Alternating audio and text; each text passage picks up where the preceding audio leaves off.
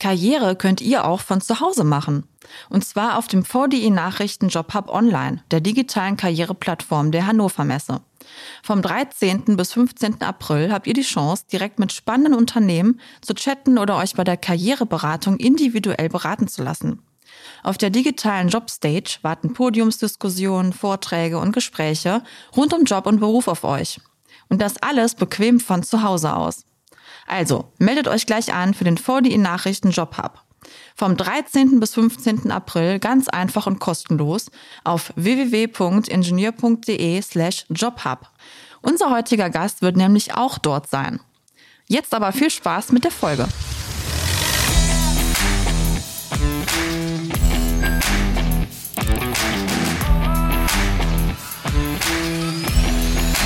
Technik aufs Ohr. Hallo zu einer neuen Episode von Technik aufs Ohr. Spaß im Job ist total wichtig, ansonsten kann jeder Arbeitstag schnell zur Qual werden. Doch was mache ich, wenn mir die Freude am Job verloren gegangen ist? Wie jeder den beruflichen Umbruch schaffen kann, besprechen wir mit unserer Expertin. Unser Gast ist Diplompsychologin Madeleine Leitner. Sie berät Menschen in beruflichen Umbruchssituationen.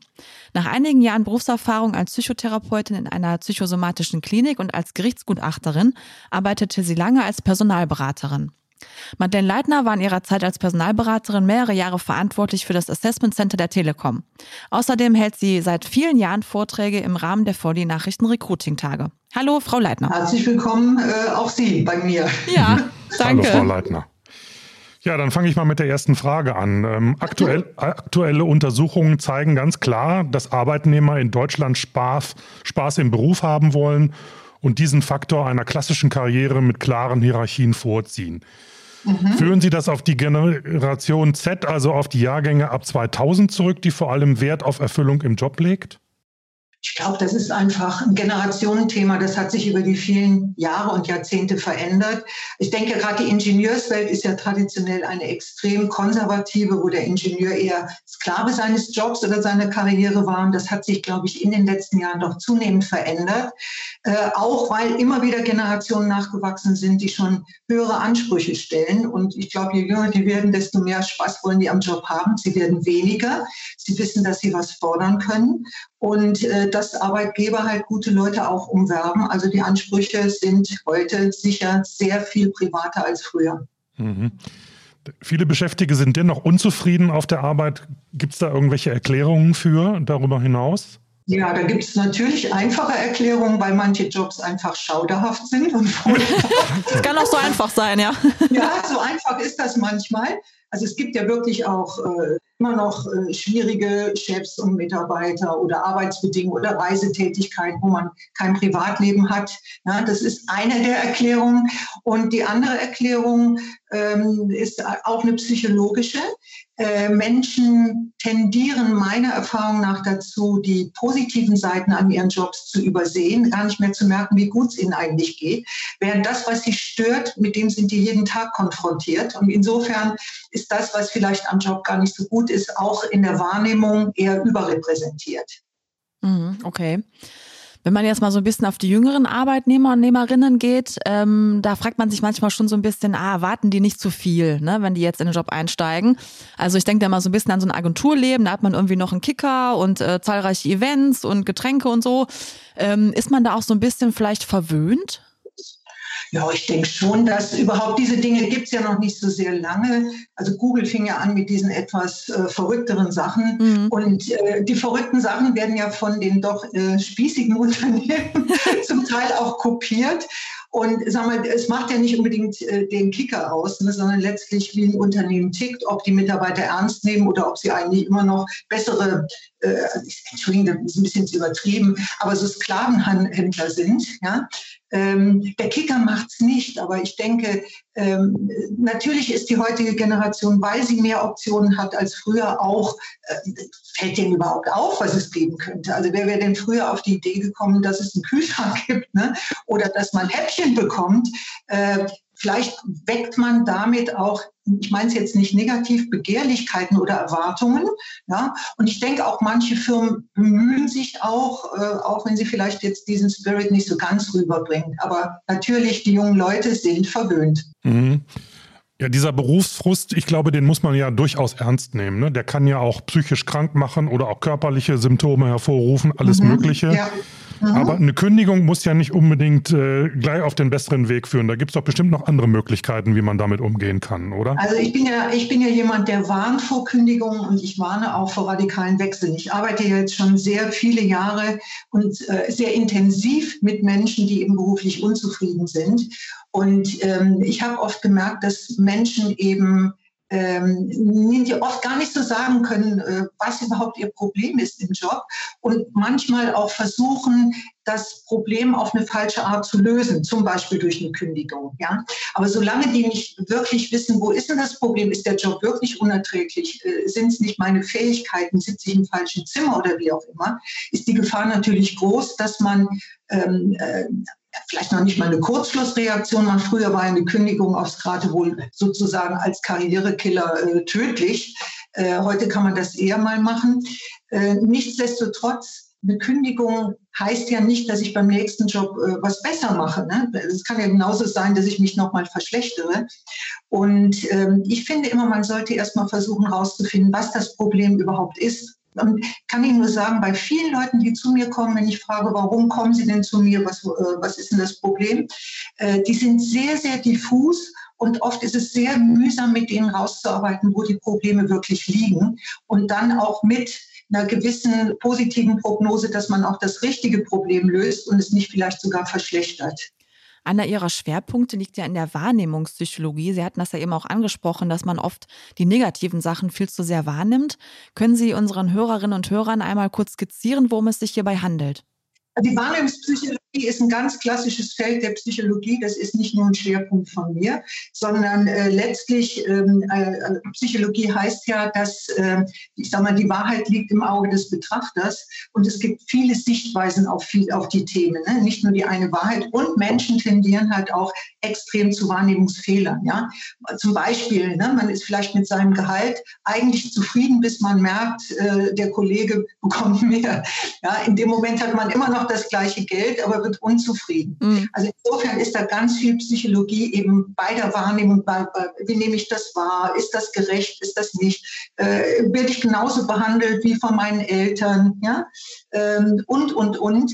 Äh, also ein Großteil der Psychologie beschäftigt sich ja damit, wie kommt es zu ähm, äh, Phänomenen, dass Menschen Situationen unterschiedlich wahrnehmen und was macht das auch mit denen? Gibt es gewisse Gesetzmäßigkeiten, da gibt es ganz viele spannende Experimente und das hat natürlich auch mit der Wahrnehmung im Job zu tun, mit Zufriedenheit und Nichtzufriedenheit. Okay. Mhm. Ist denn das wirklich so, dass man sich äh, als normaler Mensch, als normaler Berufstätiger eher auf seine negativen Wahrnehmungen fokussiert und die positiven Seiten einfach zu wenig sieht? Ich glaube, das ist überhaupt menschlich. Äh, es gibt auch in der Psychologie Experimente, zum Beispiel, also es ist jetzt nicht ganz das Thema, aber ich erinnere mich, in meinem Studium gab es den sogenannten Zeigarnik-Effekt, ja, dass Menschen sich später immer erinnern an Dinge, die schiefgegangen sind und weniger an Erfolge. Ne? Also Menschen sind schon so prädestiniert. Und wie gesagt, ich, also ich, ich, ich bringe mal ein Beispiel aus der Ingenieurswelt. Also ich habe ja auch Ingenieure, nicht nur, aber auch Ingenieure. Und ähm, ich habe manchmal Klienten hier, wo ich denke, mein Gott, wissen die überhaupt, wie gut es denen geht? die sind sowas von verwöhnt. Also oft in großen Konzernen, die jammern, wie schlecht es ihnen geht, weil sie jetzt, was weiß ich, äh, das und das nicht mehr haben. Aber im Vergleich zu anderen, denen fehlt oft der Maßstab. Und manchmal ist das äh, sehr gut für diese Menschen zu kapieren, dass die vielen Dinge, die sie eben nicht wahrnehmen, doch ein Teil des Jobs sind, äh, sodass sich die Unzufriedenheit manchmal auch relativiert äh, oder auch wenn ich, ich habe mal eine Klientin gehabt, die, die wollte äh, unbedingt irgendwas ändern. Ja, die meinen ja immer, sie müssen ganz viel verändern. Und äh, ich mache manchmal Kliententreffen und als die sich dann unterhalten hat mit anderen Klienten von mir und die erzählt haben, wie sie gemobbt werden, wie wenig die verdienen, da ist ja wirklich erst ein Kronleuchter aufgegangen. Also mir hat sie noch nicht unbedingt geglaubt, aber eben im Kontrast zu anderen Betroffenen mhm. äh, hat sie erst gemerkt, wie gut es ihr geht. Die ist auch immer noch in der Firma. Mhm. Mal eine Auszeit genommen oder so. Aber ich glaube, das kann dann wirklich auch noch mal helfen, wenn man sich bewusst macht, wie gut es einem geht oder welche Dinge auch positiv sind am Job, eine kluge Entscheidung mhm. zu treffen und nicht erst hinterher vielleicht zu bedauern, wenn man äh, in einer anderen Firma ist und merkt, oje, oje, ne? äh, dass man dann hinterher bedauert, dass man dieses schöne Schiff verlassen hat. Mhm. mhm. Okay. Sie hatten ja auch kurz jetzt das Thema äh, Auszeit angesprochen. Mhm. Ähm, würden Sie schon empfehlen, dass man, bevor man kündigt und wirklich dann hinschmeißt, dass man lieber sagt, ich mache jetzt mal ein Sabbatical oder ich komme mal so ein bisschen zu mir, um mich zu finden? Also ja. wie schätzen Sie das ein? Also meine Erfahrung, äh, es gibt Leute, die hoffen, dass die Erleuchtung kommt, wenn sie eine Auszeit machen. Mhm. Meine die kam auch in der, in der Auszeit, gab es keine Erleuchtung, sondern die Leute sind hinterher oft noch immer so ratlos wie vorher, weil sie immer noch nicht wissen, was sie ändern wollen, was sie machen wollen. Also was auf jeden Fall sinnvoll ist, äh, das Thema, bevor man kündigt, nochmal wirklich mit System anzuschauen, nochmal zu gucken, so was gefällt mir, was kann ich gut, wo liegt eigentlich mein Problem und dann zumindest schon mal eine Vorstellung zu haben, was ich im nächsten Job besser machen will und was ich auch behalten will, vielleicht von den guten Seiten vom vorherigen. Und wenn es wirklich nur darum geht, dass ich mal eine Reise machen will, früher wäre das Tabu gewesen. Ja. Ja? Also ja. unmöglich, dass ein Ingenieur eine Auszeit macht oder mal eine Reise macht. Das geht ja heute alles schon viel, viel besser. Also, oder, oder wenn vor zehn Jahren, wenn jemand äh, Urlaub oder, oder äh, Vaterschaftsurlaub, wie der heißt, genommen hat, das war unmöglich, ne, wenn der zurückkam. Da tut sich sehr viel. Und wenn es wirklich nur mal ist, dass ich ein bisschen Abstand brauche oder Freiraum brauche und in die Firma auch wieder zurückkomme, äh, dann ist das doch durchaus positiv. Vielleicht merke ich dann auch, es geht mir gut ne, und kann dann immer noch entscheiden. Und viele Firmen bieten das ja mittlerweile auch an, wenn ein Mitarbeiter geht, dass die einem auch Zeit geben. Äh, also die kommen den äh, Beschäftigten doch sehr entgegen heute. Hm. Aber die Auszeit ist meiner Erfahrung nach, wenn ich, also gerade bei den Leuten, die nach der Erleuchtung suchen, in den seltensten Fällen wirklich eine gute Idee gewesen. Hm? Soll für mich heißen, nicht vor dem Problem davonlaufen, sondern irgendwie anpacken und versuchen, es zu lösen. Ne? Ja vor allem erstmal analysieren, was das mhm. Problem mhm. denn überhaupt ist. Mhm. Und da ist ja die große Schwierigkeit, ja. Also Leute sind ja oft sehr, sehr diffus, die sagen, mein Job macht mir keinen Spaß. Ich versuche ja in den Vorgesprächen schon mal genauer zu klären, äh, zu fragen, so, ähm, woran merken Sie das denn oder wie auch immer. Und es ist trotzdem so diffus, ja. Dann ein bisschen fangen die dann an zu sagen, also was, was sich stört und so, hey, ich gehe da so ungern hin oder irgendwas. Aber es ist extrem schwer für die Leute, das selber zu machen. Und oft lohnt es sich, sich doch erstmal, jetzt sagen wir als auch gelernte Therapeutin ursprünglich, mal Selbstbeobachtung zu machen äh, und, und sich mal eine Weile aufzuschreiben, wann geht denn das los? Geht das los äh, mit der Unzufriedenheit, wenn ich morgens zum Job hingehe und ein bestimmtes Gesicht sehe? Oder äh, vergeht mir die Laune, wenn ich in der Kantine nur Hühnchen bekomme und keine Wahl habe? Also es sind ja ganz unterschiedliche Dinge, die vielleicht dazu führen können, dass ich unzufrieden bin und dann vielleicht aus der Not raus, weil ich es nicht beschreiben kann äh, oder, oder auch keinen Lösungsvorschlag habe, dann so, äh, äh, ja, vielleicht äh, Notbremse ziehe, die aber nicht die Lösung ist, weil ich ja immer noch nicht weiß, worum es eigentlich geht und was ich verändern müsste. Gleich geht es weiter mit unserem Interview. Vorab möchten wir euch aber unseren heutigen Werbepartner vorstellen. Ihr möchtet eure Karriere selbst in die Hand nehmen? An der HFH Hamburger Fernhochschule seid ihr da genau richtig. Berufsbegleitend und flexibel, so könnt ihr an der HFH studieren. Vom Bachelor in BWL oder Mechatronik bis hin zum Master in Maschinenbau oder Wirtschaftsingenieurwesen bietet euch die HFH seit über 20 Jahren echte Expertise im Fernstudium. Neben dem Job und der Familie könnt ihr euch eure Zeit und eure Orte für das Lernen selbst einteilen und werdet persönlich von einem der über 50 regionalen Studienzentren in eurer Nähe betreut. Die Abschlüsse der HFH sind natürlich staatlich anerkannt. Neugierig geworden? Unter www.hfh-fernstudium.de könnt ihr direkt Infomaterial bestellen oder euch beraten lassen. Wie finden denn vor allem junge Berufseinsteiger heraus, was sie so wirklich wollen, wo ihre Stärken liegen? Also man hat ja auch lange Zeit von dieser berühmten Generation Praktikum gesprochen, dass man sich erstmal so langhangelt und ja, da gucke ich mal rein und da gucke ich mal rein, aber eigentlich finde ich mich jetzt gar nicht. Was haben Sie da für Tipps? Ja, also das ist die schwierigste Frage überhaupt. Wie finde ich raus, äh, was ich machen will? Also sag mal, wenn man, das beginnt ja eigentlich schon mit der Studienwahl. Ne? Und da gibt es ja auch Leute, die wissen genau, die wollen Ingenieur werden. Und andere sagen ja, Ingenieure werden immer gebraucht. Mhm. Ja? Und ich sage, mir fällt nichts Besseres ein. Und mein Freund ist eben auch dahin gegangen. Ne? So, und dann kommt man ja schon mit einer gewissen Vita in, den, in die Welt rein. Ähm, und also sag mal, es ist ja schon bei der Studienwahl ist oft vieles zufällig, Aber äh, hinterher, also gehe ich zum großen Unternehmen, die Leute rennen ja oft den Herden hinterher. Ne? Die großen Unternehmen sind immer noch so beliebt, obwohl die Eigenheiten haben, wo ich nicht sicher bin, wenn man das vorher schon wüsste, dass man dann unbedingt in ein großes Unternehmen gehen will. Also vieles ist ja sehr beliebig. Ähm, also meine Erfahrung jetzt, wenn ich mal sage, zu mir kommen ja Leute später meistens, die beruflich unzufrieden sind. Und meine Erfahrung ist, dass Leute meistens nicht völlig verkehrt sind. Also intuitiv scheint es nicht bei, bei vielen gar nicht so daneben zu sein, wie viele dann später oft meinen.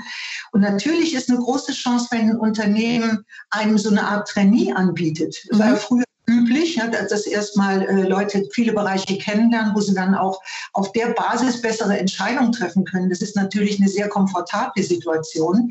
Problematisch finde ich, das war war auch äh, in der Generation Praktikum der Fall.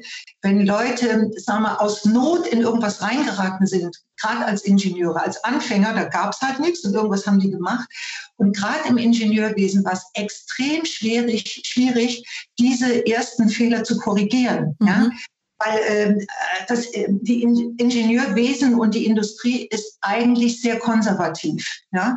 Und das heißt, da war immer die Regel, wo man angefangen hat, da bleibt man auch drin. Also Wechsel, die später sind, sind in der Regel sehr, sehr schwierig, gerade in der Industrie. Ja? Und wenn man zumindest mal schon eine Vorstellung hat, was es sein könnte, äh, am besten nicht gleich zu sehr in eine extrem spezielle Rolle reingeben. Die ist immer hinterher erklärungsbedürftig und sehr schwer zu korrigieren reagieren. Also lieber ein bisschen breiter anfangen oder allgemeiner, als gleich in so eine Lücke rein, aus der man nicht mehr rauskommt. Und da muss man aufpassen. Also gibt es noch Optionen, kann man sich noch entwickeln. Mhm. Alles andere ist natürlich sehr individuell. Also ich lebe ja vor seit vielen Jahren von Leuten, die irgendwie unzufrieden sind und mit mir das rausfinden muss, sagen, das ist oft eine sehr komplexe Thematik, wo viele, viele Faktoren mit reingehen. Wenn Sie sagen, ähm, Fähigkeiten, das ist jetzt gerade eines der Hauptthemen, ne, wie kriege ich raus, welche Fähigkeiten ich habe. Ähm, also da spielt zum Beispiel rein, also eine meiner Basics bei meinem Ansatz ist, dass Menschen gerade für ihre größten Talente meistens auch am blindesten sind. Ja? Mhm. Weil die größten Talente, die Menschen haben, ihnen natürlich per Definition so leicht fallen, dass sie oft noch nicht mal merken, dass sie überhaupt was tun. Ne? Mhm. Und dieses Phänomen sagt, ja, also ich bin bei meinen Talenten natürlich immer am blindesten. Da hilft es vielleicht schon mal, wenn ich Freunde frage, wenn ich Kollegen frage, die sind meistens viel, viel besser dabei, in der Reflexion einem zu spiegeln, mhm. was ich gut kann, obwohl die Leute dann trotzdem immer noch oft nicht verstehen, dass es wirklich so ist. Also das ist wirklich eine große Kunst. Ähm, es gibt ja, also jetzt nochmal für, für mich jetzt als Psychologin, es gibt manche Tests, die manchmal auch was taugen, mit denen viele Leute trotzdem nichts anfangen können. Ja? Es gibt äh, äh Vorgesetztenbeurteilungen, das kommt auf den Vorgesetzten an, ob der so begnadigt ist. Das ja. sind wirklich die Talente. Weiß man nicht, ja. Das würde ich bei manchen auch äh, eher bezweifeln. Ja? Oder, oder es gibt also Feedbacks in Assessment Centern, die man macht.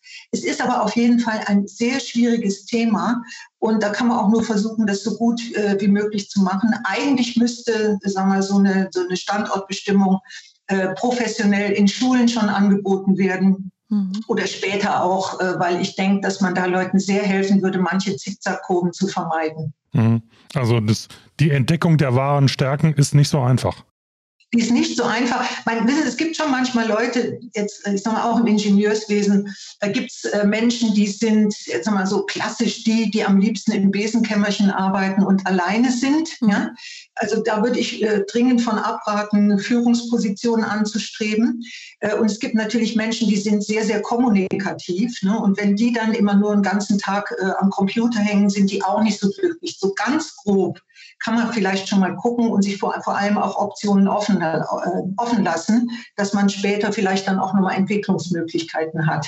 Mhm. mhm. Okay. Ist wahrscheinlich gerade für Ingenieurinnen und Ingenieure eine wichtige Geschichte. Ja. Denn so sich im stillen Kämmerlein vergraben und irgendwas entwickeln und keinem zu erzählen, wie und warum und sich nicht auszutauschen, geht ja heute eigentlich gar nicht mehr in der Gesellschaft, ja, in der trotzdem. Trotzdem gibt es diese Menschen auch in dem Beruf. Mhm. ja, Und die haben ja auch ihre Qualitäten. Ja, man muss halt schauen, jetzt auch, äh, wo sind die geeignet oder nicht. Aber ich sage mal, so einen stummen Fisch werden Sie nie zu einem kommunikativen Menschen machen. Den werden Sie vielleicht dazu bringen, dass er Wissen ein bisschen mehr teilt ne, oder dass er das Problem zumindest versteht. Äh, aber der wird halt nie ein großer Kommunikator werden. Mhm. Ja. Und deswegen ist vielleicht ganz gut, wenn man von vornherein eben auch, ich habe ja auf der anderen Seite auch gesessen, Personalauswahl gemacht, ja, ähm, dass man äh, Menschen schon so also erst gar nicht versucht, die Menschen großartig zu verbiegen, sondern eher zu schauen, wo liegen deren Stärken, auch aus Unternehmenssicht. Ja, was bringen die Leute schon mit und und äh, was brauchen die, um in ihrem Job gut zu sein. Ja, nicht jeder ist die geborene Führungskraft, äh, nicht jeder ist der geborene Stratege oder wie auch immer und nicht jeder ist ein genialer äh, Berechnungs- oder Entwicklungsingenieur. Ne? Aber man wird Menschen in ihrem Wesen nicht verändern können. Äh, die Menschen werden totunglücklich werden, wenn die mit falschen Talenten eingesetzt werden, die sie nicht haben. Äh, und da, also ganz grundlegend sollte man solchen Menschen natürlich auch Karriereoptionen bieten können, weil jeder kann irgendwas gut. Mhm. Das ist doch schon mal eine schöne Erkenntnis. Ja, das ist aber, ne, aber ist ja auch so. Ne? Man ja, muss es halt nur herausfiltern. Ne? Es genau. ist manchmal anders, als man denkt, ja. Ja. Mhm. Ähm, haben Sie denn, das kann man wahrscheinlich jetzt schwer sagen, aber gibt es so Kernsorgen, die jetzt der Ingenieur, die Ingenieurin hat, die dann auf Sie ja, zukommen? Also was kann man da ja. so am häufigsten vielleicht identifizieren? Ähm, also neben vielen Dingen, die meine anderen Klienten auch haben, ist im, Ingenieur, im Ingenieursumfeld ist im Moment schon ein großes Thema die Zukunftsfähigkeit des Berufs, mhm. ja, weil ganz Teile dieser Industrie ja im Moment wackeln und auch in Firmen wackeln, wo man früher gedacht hat, äh, lebenslänglich äh, kann man da bleiben, ne, gutes Auskommen, man kann Häuschen bauen und das war's. Äh, und durch den technischen Wandel, Digitalisierung und sowas ist da doch einige Unruhe entstanden, auch bei Ingenieuren, die jetzt auch zu mir kommen und sagen, ist das auf Dauer was, wie kann ich mich sonst noch umschauen? Mhm. Ähm, und also das ist etwas, was im Moment in Ihrer Branche äh, besonders häufig auftritt. Und ansonsten eigentlich die Sachen, über die andere Klienten auch klar und klar als wie es in Konzernen zugeht, dass die keinen Bock haben auf Politik, mhm, ja, mhm. äh, dass sie äh, äh, manchmal äh, in den Projekten so viel arbeiten müssen, dass sie äh, die mhm. Kinder nicht mehr sehen, dass sie dauernd unterwegs sind oder dass sie wirklich nicht aus ihren Nischen rauskommen. Ja? Und äh, also das sind aber Fragen, die jetzt nicht spezifisch für Ingenieure sind, sondern die mhm. meine anderen Klienten eben ja. auch haben. Aber ich habe viele Klienten, ich, vielleicht kommen die deswegen auch zu mir, ähm, äh, die eben nicht so gerne in Konzernen arbeiten. Ah ja, okay. Interessant. Frau Leitner, können Sie denn feststellen, dass die Anzahl der Menschen, die mit ihrem Job unzufrieden sind, in den letzten Jahren gestiegen ist? Oder ist es eigentlich so, dass die Leute sich erstmal jetzt dazu äußern oder sich mal outen, was sie früher nicht gemacht haben? Ja, also ich, ich sage mal so, ähm, die Ingenieurswelt ist ja von gewissen Karriereregeln über sehr viele Jahrzehnte auch sehr dominiert worden. Und da ging es ja auch gar nicht darum, ob sie zufrieden sind, da ging es darum, verdienen sie was, äh, kommen sie weiter. Ne? Mhm. Und das war auch sagen wir, eine Generation von äh, Ingenieuren, die sich das gar nicht gefragt haben, sondern geht man zur Arbeit, macht seinen Job, kommt weiter, verdient verdienen Geld, aber ob die jetzt glücklich oder zufrieden sind, das war ja eher gar kein Thema. Das Thema, also ich habe ja vor vielen Jahren 20 Jahren ähm, überhaupt mit dem Thema Freude an der Arbeit hier in Deutschland mal so ein bisschen aufgeräumt und auch im Ingenieurwesen sag mal, äh, die Gelegenheit gehabt, das Thema zu stellen, äh, zur Frage zu stellen, dass ein Job eben auch Freude machen kann. Das wurde übrigens am Anfang ziemlich heftig äh, bestritten von namhaften Personen in der Öffentlichkeit. Ein Job muss keinen Spaß machen, so ein Job ist ein Job. ja, aber nachdem ich ja doch seit vielen Jahren auch bei den VDI-Nachrichten Recruiting-Tage Vorträge halte, habe ich mhm. gemerkt, die junge Generation der Ingenieure, die sitzen auch erstmal ein bisschen verdutzt da, wenn ich das so erzähle. Ne? Aber das fällt auf einen fruchtbaren Boden. Die gucken mich jetzt nicht so an, als käme ich vom Mond. Und ähm, so ganz generell, ich glaube eben früher, man ist äh, Pflicht, man erfüllt seine Pflicht, man macht seinen Job und dafür kriegt man eben Schmerzensgeld. Ne? So, und man leidet ja auch nicht so viel, man ist ja Held, äh, dass sich das doch äh, relativiert. Mhm. Und wie gesagt, die jungen Leute eben auch viel mehr Wert legen auf äh, äh, Freizeit, auf Familie. Äh, die wollen nicht mehr so viel Geld. Das ist eine Erbengeneration. Da gibt es schon ein oder zwei Häuschen, die die eh erben. Und ähm, äh, sicher ist es da so, dass der Anspruch an die Arbeit ähm, höher geworden ist. Wir haben ja darüber gesprochen. Ich weiß nicht, ob Sie die Maslow'sche Bedürfnishierarchie kennen aus der Psychologie. Ja, kenne ich. Ja, kennen Sie? Also ich aber nicht. Hallo. Was? Okay. Dann müssen wir das kurz erläutern. Für die Unwissenden unter uns. Das ist so ein Klassiker aus der Psychologie. Also es gibt eine ähm, äh, Bedürfnis, erstmal ist natürlich Atmen, überhaupt Überleben und Essen, sozialer Kontakt. Ne? So, und ganz oben in der Bedürfnishierarchie geht es dann um ähm, äh, Erfüllung ja, oder, oder solche höheren Themen. Das sind natürlich Luxusthemen, aber eine Gesellschaft, die satt ist, die nicht mehr hier aus dem Krieg was aufbauen muss, ja? Ähm, äh, wo alles da ist, was man braucht. Wir leben ja eher im Überfluss Mhm. Das sind wir natürlich immer beim Thema Erfüllung und was will ich mit meinem Leben machen. Das heißt übrigens nicht unbedingt, dass Leute glücklicher sind. Mhm. Es gibt ja Untersuchungen, dass Menschen, glaube ich, in Bangladesch die glücklichsten auf der Erde sind. Also es hat nichts mit wirklich objektivem Wohlstand zu tun. Mhm. Aber natürlich, je mehr Optionen sie haben, äh, desto mehr Wahl haben sie, desto mehr haben sie auch das Gefühl, sie verpassen was. Und sie müssen nicht wirklich glücklicher sein, nur dadurch, dass es ihnen so gut geht und sie nach der Erfüllung suchen. Auf jeden mhm. Fall. Vielleicht ja. ist es manchmal leichter, wenn es ums Überleben geht. Also das ist jetzt eine ganz andere Statistik. Ähm, zum Beispiel, äh, es wurde herausgefunden, dass wirklich in Kriegszeiten die Suizidrate besonders niedrig ist. Mhm. Ja, also wenn es wirklich ums Überleben geht, dann wird nicht gefragt, bin ich glücklich oder nicht. Ja. Aber in der Gesellschaft, wo es darum geht, äh, will ich einen grünen, blauen, beigen Pullover oder will ich vielleicht äh, so, ne? Mhm. Äh, sie sind nicht unbedingt zufriedener deswegen. Mhm. Nur weil sie in der Bedürfnishierarchie ganz oben angekommen sind. Mhm. Ja. ja, wichtig zu erwähnen auf jeden Fall. Mhm. Ja, Frau Leitner, haben Sie denn so zum Abschluss irgendwie noch ähm, ein paar knackige Tipps für unsere Hörer und Hörerinnen, wie sie denn wieder Freude im Job haben können und wie sie aus dieser ganzen Sache dann rauskommen, wenn sie im Frust gelandet ja. sind? Also das, was ich eben schon mal gesagt habe, genau mal beobachten, wann bin ich unzufrieden. Ja, bin ich unzu, also in gewissen Situationen, das heißt in der Verhaltenstherapie eine Verhaltensanalyse machen, einfach mal aufschreiben, wann fühle ich mich besonders unglücklich, gibt es ein Muster, könnte das das Problem sein. Zweitens, auch mal sich mit anderen austauschen über deren Jobs, um vielleicht auch mal rauszufinden, so vergleichsweise einen Vergleich anstellen zu können. Ist es objektiv so, dass ich furchtbar schlecht bezahlt werde, dass es, also ich die schlechteste Firma dieser Erde habe oder haben andere vielleicht andere Themen? Ja, und ähm, wirklich bei Bedarf, bevor Sie größere Veränderungen machen, äh, besser vorher wirklich eine Standortbestimmung machen oder eben schauen, was wollen Sie verändern ähm, und, und ähm, systematisch mit dem Thema sich beschäftigen, weil nur dann haben Sie wahrscheinlich eine Chance, äh, wirklich auch sich zu verbessern und nicht nach dem Motto, wie sagt man hier, ein blindes Huhn findet auch einen Vielleicht auf der Strecke sogar zu verhungern. Mhm. Ja. ja. Ja, super. Das sind doch schöne Abschlusstipps gewesen. Ja, ich hoffe es. Doch, auf jeden Fall. Das fand ich auf jeden mhm. Fall sehr gut. Und ich fand äh, das auch sehr interessant. Einen schönen Einblick bekommen sagen. auf jeden Fall ja. und auch sehr viel Mehrwert, finde ich. Ja, ja herzlichen Dank. Ganz ja, herzlichen danke, Dank, Frau Leitner. Dankeschön. Dankeschön. Ja, tschüss. Weitere Informationen zu unserem heutigen Gast gibt es natürlich in unseren Show Notes. Da findet ihr unter www.madeleine-leitner.de mehr zu dieser Expertin und nähere Informationen gibt es natürlich auch unter www.karriere-management.de. Und wer sich noch über die Karrierethemen und Angebote des VDIs erkundigen möchte, kann auch gerne in die Shownotes reinschauen. Dort haben wir die Links reingepackt zum VDI Career Center. Das ist noch sehr, sehr neu. Und da sind alle äh, Themen gebündelt quasi aufzufinden für die Mitglieder. Ansonsten noch ein Hinweis zu den VDI Nachrichten Recruiting Tagen, also alle weiteren Termine, wo ihr dann zum Beispiel auch mit einer Karriereberaterin wie Frau Leitner sprechen könnt. Die findet ihr auch in den Shownotes. Genau. Und wie immer ganz zum Schluss, wenn ihr Anregungen für uns habt, Ideen für Themen, die wir äh, mal in Angriff nehmen könnten, dann schreibt uns einfach unter podcast.vdi.de. Und bis zum nächsten Mal. Tschüss. Bis bald.